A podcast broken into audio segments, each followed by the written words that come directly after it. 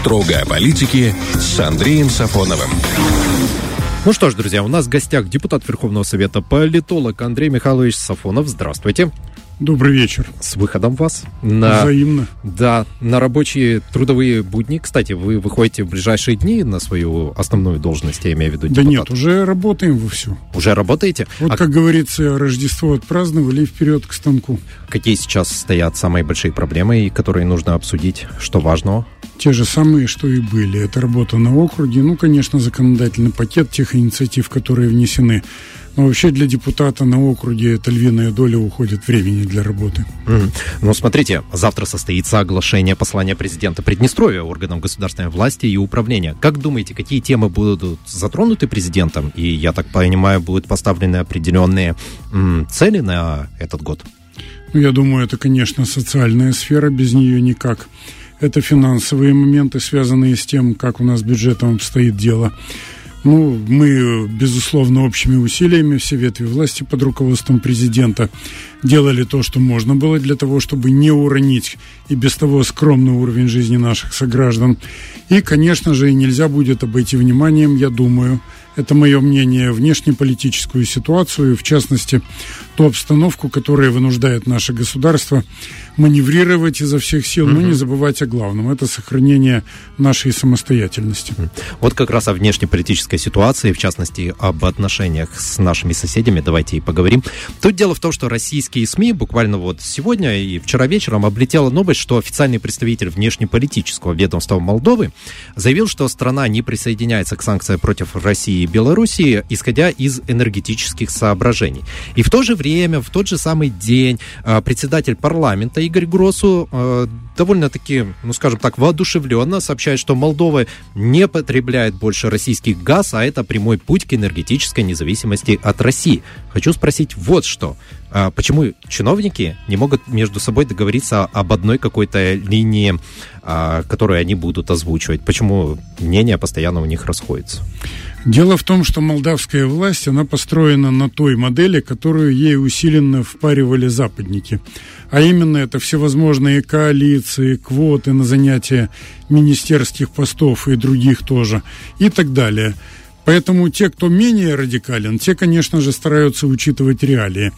Те, кто более радикален, как, например, тот же Игорь Гроссу, они выступают время от времени с провоцирующими тоже Москву заявлениями. Задача, по всей видимости, вывести ее из себя, вызвать какое-то давление на Молдову, потом закричать о том, что наших бьют, образно говоря, и призвать западных и румынских союзников к тому, чтобы взяли под защиту. В какой форме, это вопрос другой. Но иного объяснения вот этим разноголосицам найти сложно. М. На самом деле, если бы я был, ну, не знаю, просто человек, который слушает новости и слышал бы то одно, то другое, у меня бы возникал какой-то когнитивный диссонанс от того, что происходит. Ну да, конечно, все это есть, безусловно. Надо учитывать еще и то, что такой сценарий, он не первый раз разыгрывается. Просто раньше он был как-то более согласован внутри Кишиневской власти. А сейчас там, по всей видимости, все-таки есть те, кто реалисты, или, по крайней мере, чуть-чуть реалисты. Ну и есть те, которым все равно которым безразлично, какова будет ситуация в сфере социального устройства в Молдове, им лишь бы затеять какую-то битву с Россией. А вообще вот эта энергетическая, ну, назовем это так, независимость от России, она достижима? И если да, то каким, какой ценой? Тут и кроется э, дьявол в деталях, в мелочах. Дело в том, что подразумевается под независимостью энергетики Молдовы. Это имеется в виду реальная республика Молдова без Приднестровья или та, которая, как говорят в Кишиневе, в международно признанных границах по состоянию на 1 января 1990 года. Если речь идет о Молдове, которая она в действительности есть, то есть без ПМР, ну тогда, наверное, в общем, это правда без российского газа. Но, правда, с приднестровской электроэнергией, которая тоже вырабатывается на российском газе. Ну, а если речь идет о бывшей советской Молдавии, тогда, конечно, эти объявления действительности не соответствуют. Смотрите, в этом году, я так понимаю, что м, руководящие лица Молдовы будут и дальше игнорировать различные э, съезды и встречи э, руководителей СНГ и будут продолжать декларировать то, что они собираются выйти из состава СНГ, да, этой международной организации. Но на самом деле Молдова выйдет из Союза? Э, Содружества или нет? Как думаете? Я думаю, что если она получит строгий приказ, то процедура так. выхода начнется. Угу. Хорошо. Тогда тут есть такая большая проблема, например, аграрии, которые приносят значительную часть а, доходов бюджета этой страны. Они выступают против выхода из СНГ, говорят, извините, если это произойдет, то у нас рынки сбыта пропадут. Вот реально, например, представляем себе ситуацию. Молдова выходит из СНГ. Рынки сбыта, они что, схлопываются, получается? Или на самом деле они останутся, но будут как-то в обход работать? Ну, не суть важно, как они будут работать, напрямую или в обход. Речь о том, что в составе нынешней молдавской власти есть те люди, которые абсолютно безразлично относятся к тому, как будет с аграриями. Угу. Уже ведь аграрии Молдовы потеряли огромнейший пласт российского рынка. Да, Но ради того, чтобы выполнить тот приказ, который идет, вот эти самые лица во власти в Кишиневе, они пойдут на то, чтобы обанкротить, в общем-то, весь аграрный сектор. Угу. Судя по всему, оно так. То есть, к сожалению, никто не заботится о том, как будет дальше. Надо Нет, выполнить. некоторые заботятся, те, ага. которые являются реалистами, как мы с вами сказали, которые понимают, что вот эти смехотворные европейские квоты это абсолютная белиберда, угу. это никак не помогает вот действующему, как говорится, агрокомплексу молдавскому реализовывать свою продукцию по полной программе. Но одновременно есть там и те, которые являются откровенными провокаторами, которые сами в Молдове как таковой бизнес не развивают свой. Клана у них, как мы с вами говорили не раз, нет. Угу. У них нет своего багажа политического, своей весомой биографии, равно как и опыта руководящей работы. Поэтому любой абсурд, который они услышат, они щелкнут каблуками, рванут под козырек и кинутся выполнять. Смотрите, на этот раз у нас э, мы постоянно обсуждаем вот такие громкие заявления, да, немножечко уже достает их, честно говоря, обсуждать, но как не обсуждать, когда человек говорит такую вещь? Значит, премьер-министр Молдовы требует разоружить Приднестровье после 30 лет сепаратизма с целью, внимание, продвижения к реинтеграции. Причем от Натальи Гаврилицы звучит следующая фраза, цитата. «Лишь после демилитаризации имеют шанс сдвинуться прочие аспекты урегулирования, такие как банковская или финансовая сфера сфера, то, с чем у нас есть определенные сложности из-за Молдовы, в частности. Ну, в первую очередь. А вам это не напоминает шантаж? Ну, если я услышу слово «шантаж», мне не будет что возразить на этот счет. Равно как и мне не будет что возразить, если кто-то скажет о том, что требование разоружения – это подготовка к нападению. Uh-huh. Потому что в любом э, случае в мире любая политика, она только тогда приносит эффект, когда либо ты вооружен, либо за тобой мощные союзники, которые дадут по голове любому, кто тебя вот захочет разоружить. Поэтому я думаю, что это, конечно, одна из форм оказания давления. Uh-huh. А вот эта фраза «30 лет сепаратизма», как она вам? Мы имеем дело с определенной реинкарнацией националистов конца 80-х, начала 90-х годов 20 века, но при этом э, в общем-то, чуть-чуть более европеизированных, но еще менее образованных, чем те. Угу. Идет... И отсюда вот такие да. ляпы. Идет, вы знаете, как это, перевертыш, да? То есть, когда переворачивают ситуацию, переводят на других то, что на самом деле происходит. Ну, скорее есть... даже это именно реинкарнация, но в угу. таком немножко карикатуренном виде. Хорошо. Почему вообще нынешние власти Молдовы так уверенно говорят о реинтеграции Приднестровья? Как будто это, знаете, вот решенный вопрос, просто есть какая-то мелочь, которая этому мешает. Сейчас мы ее собьем и устраним, и все будет прекрасно. Нет, они говорят неуверенно об этом. Дело в том, что они просто выполняют ту схему, которую им, по-видимому, спустили из Вашингтона, Бухареста uh-huh. и в меньшей степени Брюсселя. А именно говори, даже когда ты терпишь поражение, что все прекрасно, что победа близка, до нее осталось два шага, протяни руку и возьмешь, и тогда, глядишь, кто-то да и поверит. В общем-то, прием не старый, в какой-то мере эффективный. Однако, если бы за нами не было вот этих 30 с лишним лет, как говорят в Кишиневе, сепаратизма, а мы это считаем просто-напросто опытом государственного строительства, в это можно было бы еще и поверить, uh-huh. хотя бы чуть-чуть. Но в данном случае мы бывали в ситуациях, которые не менее трудны оказывались, но каждый раз находили выход. Как вы вообще воспринимаете попытки решить существующий между нашими республиками конфликт без участия Приднестровья? Сейчас же звучит много предложений от молдавских политиков. Давайте выработаем с международными партнерами некий план, положим его на стол приднестровским властям и скажем так, либо вы его выполняете, либо давайте собирайте вещи и выезжайте из страны.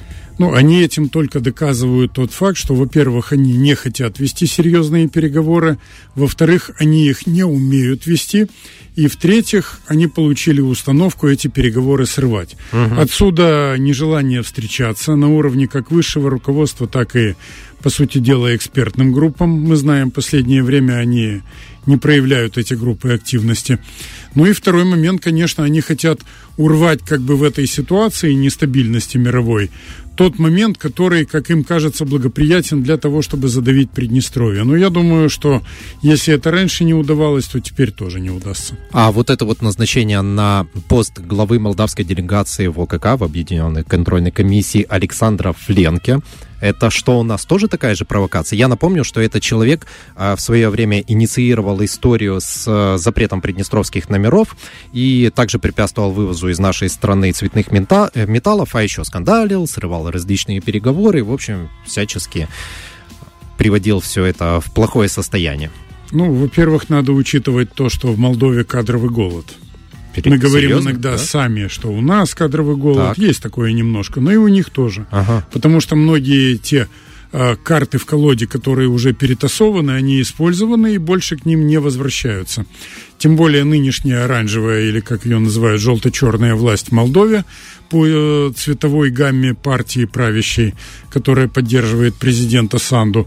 Это, конечно же, Э, сравнительно узкий круг людей, который не хочет прибегать к помощи кого-то извне. Угу. Александр Фленке, которого я давно знаю, это, безусловно, опытный функционер, опытный дипломат, но он будет делать то, что утверждено в качестве генеральной линии. Угу. Это надо тоже понимать, потому что э, дипломат, какой-то политпредставитель, да, он вносит какие-то индивидуальные свои черты, безусловно, но в то же время надо отмечать и другое то, что саму генеральную линию он изменить не в силах. Да было бы странно, если бы было все по-другому. Поэтому вот то, что сейчас происходит, это отражение общего курса действующего руководства Кишиневского, в том числе и президента, каковой является Майя Санду, и парламентского большинства партии, которая ее поддерживает. А это курс, конечно же, явно не на дружественные отношения с ПМР. Угу. То есть генеральная линия Молдовы сейчас это провоцировать нас дальше, получается? Я думаю, что если не провоцировать, то, по крайней мере, ни в коем случае отношения не улучшать. Угу. И, конечно, создавать основу для дальнейшего давления. Смотрите, я спрашивал э, нашего министра иностранных дел. Э, запись, кстати, эфира вы можете как и с Андреем Михайловичем, так и с другими гостями послушать в наших группах в Фейсбуке и в Телеграме, а также в наших подкастах. Так вот, я спр- спрашивал Виталия Игнатьева.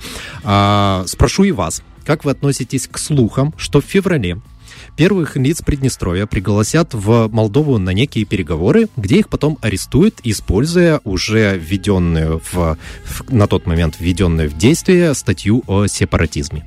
Ну, для начала мы должны говорить по фактам о том или ином законопроекте, угу. ставшем законом, принят ли он, нет ли, по каким причинам принят или по каким причинам отложен или отвергнут, снят угу. с обсуждения. Пока этого нет, как мы знаем. До февраля насколько было сообщено, просто. да, парламентские да. каникулы происходят.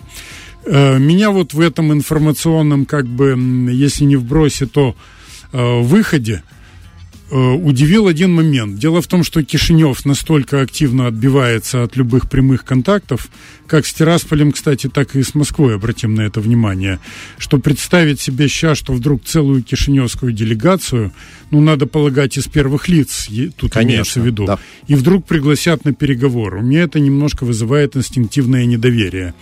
У меня такое впечатление, опять-таки, это мое личное мнение, что действующее кишиневское руководство вот за своими эпатажными иногда фразами и выражениями, которые призваны показать внешнюю крутизну, на самом деле там есть достаточно застенчивые люди, которые внутренне не уверены в себе. Поэтому они боятся встречаться с президентами России, Приднестровья, потому что если они встретятся с опытными политиками, которые прошли Крым, Рым, огонь и медные трубы, то они не смогут им ничего противопоставить, кроме голых националистических лозунгов. Угу. А это верный признак возможного провала переговоров. Вот поэтому пока они отбивались руками, ногами и всем, чем можно, от таких встреч. И вдруг так, чтобы пригласить, да еще и к себе, да еще и на уровне первых лиц, ну, мне кажется, тут есть какой-то момент, который мешает поверить до конца во все это. Как думаете, статью о сепаратизме все-таки примут? Здесь сложно сказать. Многое будет зависеть не только от положения в Молдове или Приднестровье, но и вокруг Приднестровья и вокруг Молдовы, скажем так. Хорошо, у меня есть два вопроса от слушателей. Давайте попробуем на них ответить. Первый вопрос. Почему Россия терпит все выходки Республики Молдова? А, я думаю, что речь идет о риторике главы государства, вообще антирусских настроениях, вот попытках обвинить Россию а, во всех смертных грехах, которые происходят в стране. Ну, мне кажется, здесь два момента. Первое, они не хотят подставлять под удар Приднестровье, и, соответственно, отсюда подход э, вроде того, что ну резвитесь, мальчики, особенно девочки. А дальше мы уже посмотрим, что делать, когда ситуация более-менее определится. Угу. Ну да, получает Приднестровье газ, Кишинев там, как говорится, делает те или иные заявления, совершает провокации, не без этого, но в то же время экономика и социальная сфера Приднестровья, пускай и в жестких условиях, но функционирует. Ну а второй момент, все-таки Москва, мне кажется, ждет момента истины. А момент истины это связано с нахождением Молдовы в составе СНГ. Ну и, может быть, там думают следующим образом в Москве, что действующие руководители Молдовы приходят и уходят, а народ молдавский остается перефразируя фразу товарища Сталина, сказанную в другой связи. Второй вопрос как раз в тему. Спрашивает, я не вижу больше еженедельных протестов в Кишиневе. Все, оппозиция сдулась, всех пересажали? Нет, я думаю, что ее не пересажали, эту оппозицию, хотя такое желание, конечно, есть. Но надо учитывать, что с 24 декабря включились праздничные режимы. Пей, кури, гуляй. Угу. Вот, а там, где выпивка, там и закуска, где закуска, там и хороший, добрый сон. Вот, поэтому надо четко понимать, что когда люди пьют несколько недель подряд, это не самый удачный момент для вывода их на улицу. Под каким бы флагом эти люди не собирались бороться. Поэтому мне кажется, что все равно вопрос не решен. Этот вопрос, удержится ли нынешняя молдавская власть, если она удержится, она, конечно, будет давить оппозицию. Соответственно, оппозиции это не нравится, и она будет бороться за то, чтобы сменить власть в этих начальственных креслах. Угу. Ну, а значит, надо ждать нового всплеска борьбы. В каких формах? Ну, посмотрим. Но я думаю, что э, в висячем положении ситуация долго не сможет находиться. Уже вот через несколько дней буквально православные граждане Приднестровья будут отмечать крещением. А, да, в принципе, и не только православные окунуться в прорубь захотят многие. Мы, кстати, об этом поговорим в среду со священником о значении этого праздника. А вопрос, Андрей Михайлович, к вам такой. А мне кажется, или мы действительно наблюдаем такую ситуацию, когда в Молдове пытаются отменить крупные православные праздники. Объясню, почему я так думаю, потому что а, посмотрел новости крупных молдавских СМИ. Вы не поверите, но новостей о том, что, например, про прошла литургия да, на православный праздник, ее практически ни в одном СМИ просто нет.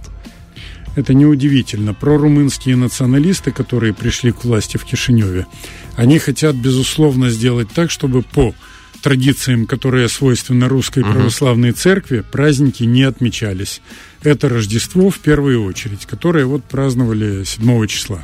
Поэтому я полагаю, что дальше будет идти дело у них к захвату или перекупке приходов а православной церкви, той, что относится к московскому патриархату, uh-huh и попытки передать это либо румынской православной церкви, либо так называемой бессарабской митрополии, которая тоже ходит под румынами.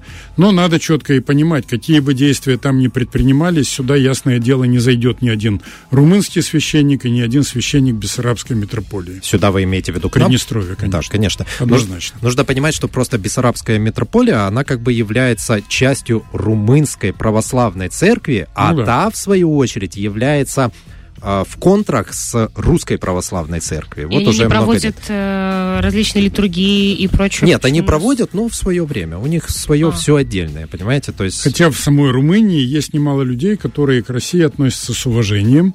Они внимательно, как говорится, следят за общей обстановкой, и они кстати говоря, выступают за активное развитие российско-румынских отношений. Ну, просто там такая же прозападная группировка находится у власти, как и в Молдове. А вот это вот использование религии в э, политических, в частности, интересах, насколько это вообще опасно? Ведь мы знаем религиозные войны, которые были, ну, можно честно сказать, одними из самых кровавых. Может, есть какие-то примеры, когда вот так использовали, и все очень-очень плохо закончилось? Нет, ну по-другому быть просто не может. Дело в том, что у каждого государства должна быть своя религия угу. та, которую ты выделяешь более-менее на фоне всех остальных, и чтобы не было написано в официальных документах, но по большинству людей, которые исповедуют ту или иную религию, в общем-то, надо и равняться. Угу. Почему? Потому что мы это знаем, это не мешает в условиях э, Приднестровья, в условиях России, как империи, так и нынешней России, это никогда не мешало поддерживать нормальные добрые отношения с другими конфессиями. Вот. В противном случае вакуум заполнят другие, те, которые захотят искоренить твои традиции и насадить свои. Угу. Смотрите, э, все, что сейчас происходит в инфополе, да, и Молдовы, и пытается заползти это в Приднестровье, в соседних наших государствах, в европейских странах, это вообще как бы по-умному называется когнитивные войны. Это когда пытается переписать наше мышление, наши ценности переделать, Конечно. наш образ жизни, вот это вот все, переписать наше мировоззрение и сделать его лояльным в отношении тех, кто все эти информационные поводы запускает как вообще не поддаться вот этому информационному воздействию, когда оно со всех сторон на тебя давит, и как в этом вот инфошуме сохранить ясность рассудка и приверженность тем э, мировоззренческим целям, которые у тебя были?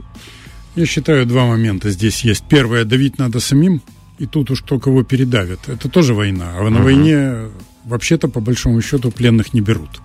Ну, разве что, когда не можешь победить.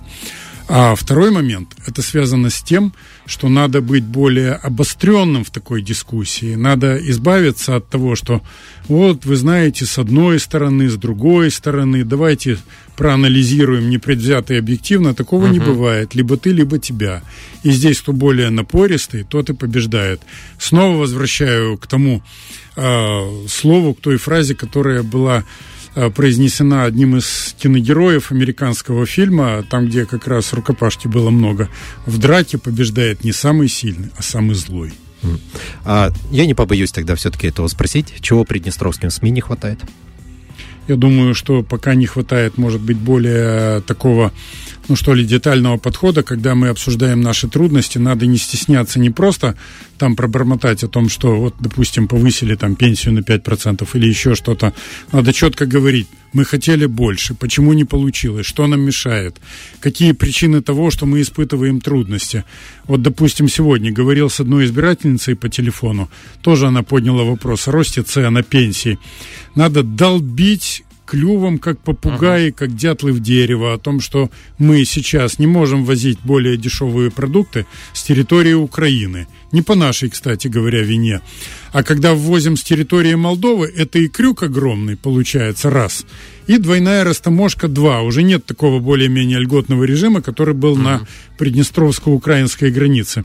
Это надо говорить и не стесняться каждый день об этом, целый день говорить. Было бы неплохо. Будем надеяться, что нам получится это, в том числе и благодаря тому, что вы приходите к нам в эфир. Большое вам спасибо. Будем стараться и дальше. Спасибо вам. У нас сегодня в гостях был политолог Андрей Михайлович Сафонов. Вечерний дозор.